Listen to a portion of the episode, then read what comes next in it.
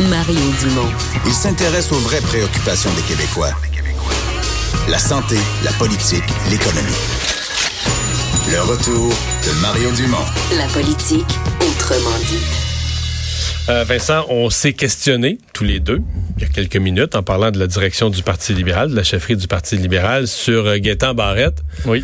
Euh, dans les minutes qui ont suivi, il était en entrevue à la Joute. On le voyait du coin de l'œil. On le voyait du coin de l'œil, mais là sur Twitter, j'ai vu une des choses qu'il a dites à la Joute, c'est que depuis depuis deux semaines, mais moi, je vais, je vais te remettre ça dans mes mots, là, depuis que Sébastien Proust s'est retiré de la course. Parce que ces deux-là étaient un peu dans les mêmes clientèles, là, la- plus nationalistes, des gens qui se seraient opposés peut-être moins fort à la charte de la laïcité, là, à la loi sur la laïcité de, la CAQ, qui, qui veulent, qui veulent rester plus proches de l'électorat francophone, là, des régions et tout ça. Euh, Gaétan Barrette dit que depuis ce temps-là, son téléphone a sonné pour les premières fois. Parce qu'il avait déjà eu l'humilité de dire, moi, là, moi, je pourrais, pas. je pourrais t'intéresser à me présenter, mais le téléphone sonne pas. Les personnes, il avait, il avait dit ça platement, froidement. Personne, euh, personne qui me veut, là, tu sais, ni plus ni moins. Dit, son téléphone a sonné pour la première fois. OK. Donc, il n'a pas dit c'était qui, là? Non, non. Pas dire que c'est 200 non plus, mais c'est, tu sais, il- c'est un gars intelligent, là. Il lance pas ça pour rien, là. C'est ce qu'il nous prépare à qui te dis. Moi, depuis le début, je, je me dis, là, là, surtout que tout le monde se retire de la course, là, je trouve que les as Ouais. s'alignent.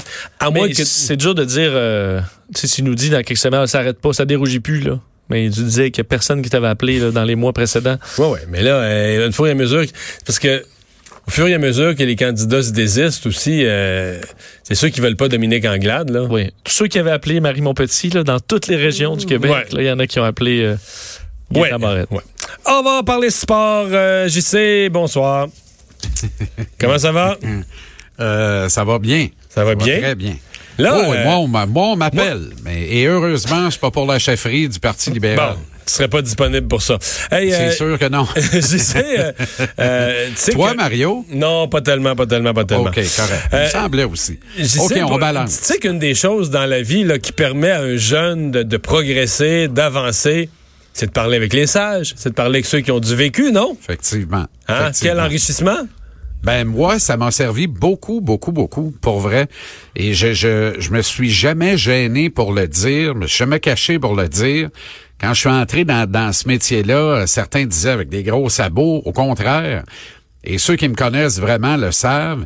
Le nombre de conseils, le nombre de fois où j'ai demandé conseil, j'ai demandé à des gens que, que ce soit Ron Fournier à l'époque, je me rappelle Jean Gagnon également, euh, et il y en a eu plein d'autres, et Tremblay, Yvon Pedneau, des vieux sages, des gens qui avaient défriché bien avant moi et qui étaient aptes à, à me, euh, à me, à bien me conseiller.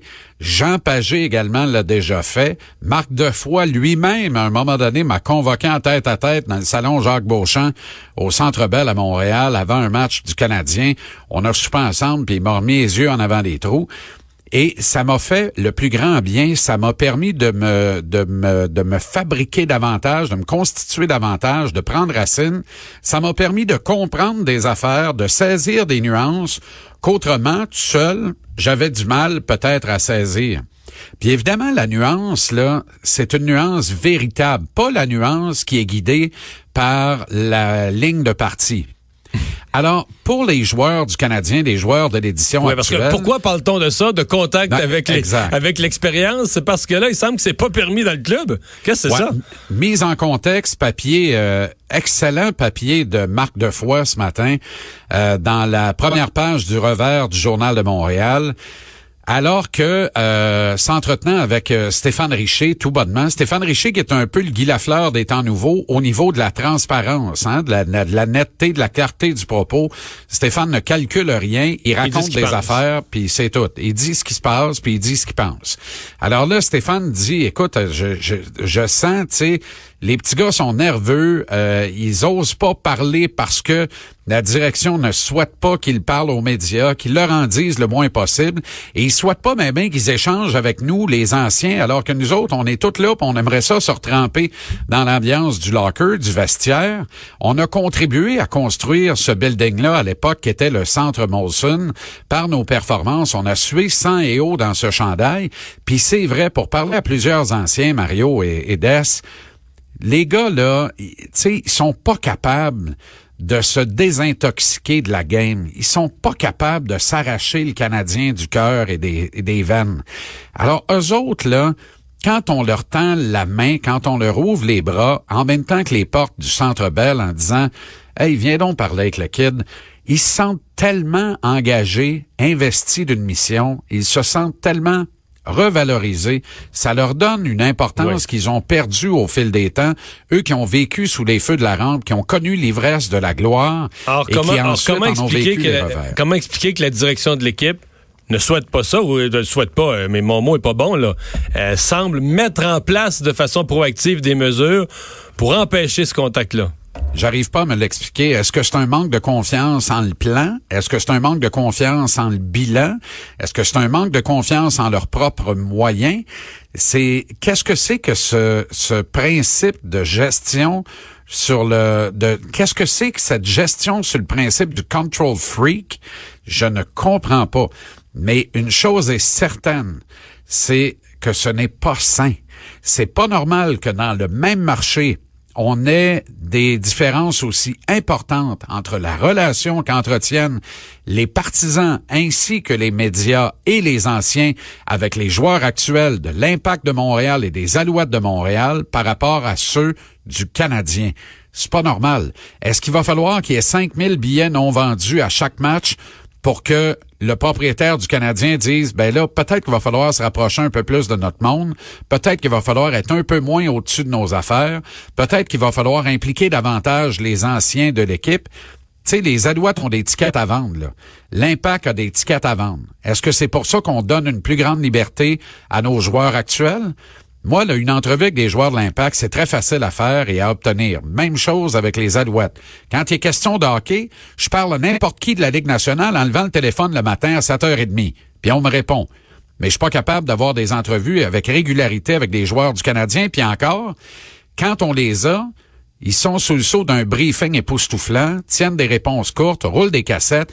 Ils sont bien plus intéressants que ce qu'ils ne dégagent en réalité lorsqu'ils s'entretiennent avec la presse. Et je trouve ça malheureux. T'as un jeune comme Max Domi, là, je regarde aller, faites juste suivre Max Domi sur euh, Instagram et autres médias sociaux. Et Thomas Tatar, la même chose. Vous allez voir comment ce sont des garçons brillants, qui ont des choses à dire, qui sont des funny guys et qui pourraient être de véritables amuseurs publics.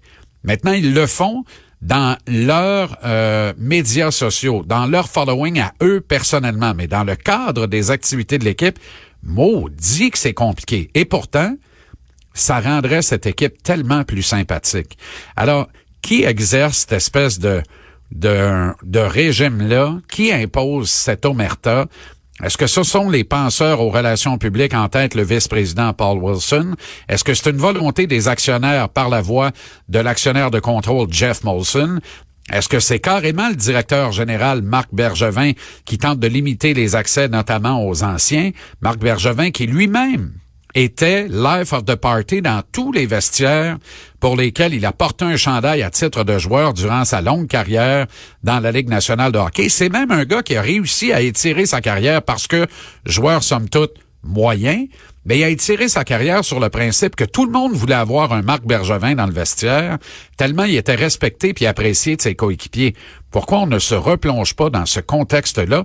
Pourquoi lui-même n'est pas capable de dire, hey, ce que moi j'ai été pour certains dans ma carrière, je vais permettre à d'autres de mes joueurs actuels de l'être pour le reste des troupiers, puis ça va faire une meilleure communion avec le public, puis aussi de meilleures relations avec la presse, parce que ça devient lassant pour les membres de la presse, par ailleurs fort nombreux, tellement le Canadien est important à Montréal et au Québec, mais tabarouette, il n'y a pas de transparence et on ne sent pas que les petits gars ont une liberté. Je comprends qu'on veuille se tenir loin des scandales, puis de la révélation de trucs internes, des sujets sensibles euh, qui pourraient euh, porter noirs à l'organisation, euh, voire la salir ou l'entraîner dans des dédales.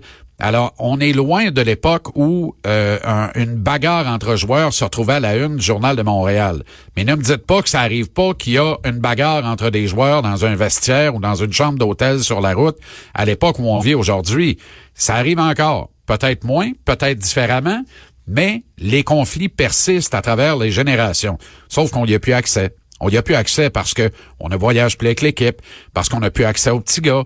Donc, on se tient plus avec. Elle est finie l'époque où euh, Pedno, euh, Tremblay et d'autres pouvaient jouer aux cartes ou au backgammon, tantôt avec le coach, puis tantôt avec les joueurs, sur le vol de l'équipe vers Chicago ou Philadelphie. C'est fini ce temps-là.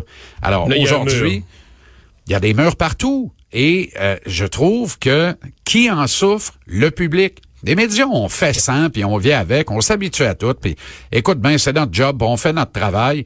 Puis après ça, on se fait reprocher de dire des choses ou de soutenir des choses, alors que dans le fond, il n'y a pas d'accessibilité. Alors c'est sûr que des fois, faut y aller au pif. On essaie de pas trop le faire. Mais des fois, on est dans des suppositions qui ne plaisent pas à l'organisation. Mais on ne demande pas mieux que de valider nos suppositions avant d'aller à l'antenne avec. Maintenant, si on n'est pas capable de valider nos suppositions, ça va donner des suppositions à l'antenne. Il faut que l'organisation accepte de vivre avec ce travers, avec ce revers. Et, et- et que Bergevin s'en offusque ensuite, ben c'est pas mal la fin des haricots. Tu comprends? C'est c'est- là, à un moment donné, faites-vous une idée, puis ensuite, ben, tout le monde doit savoir sur quel pied danser et ayez une vraie transparence. Celle qu'a promise l'actionnaire de contrôle Jeff Molson au bilan de la saison catastrophique 2017-2018.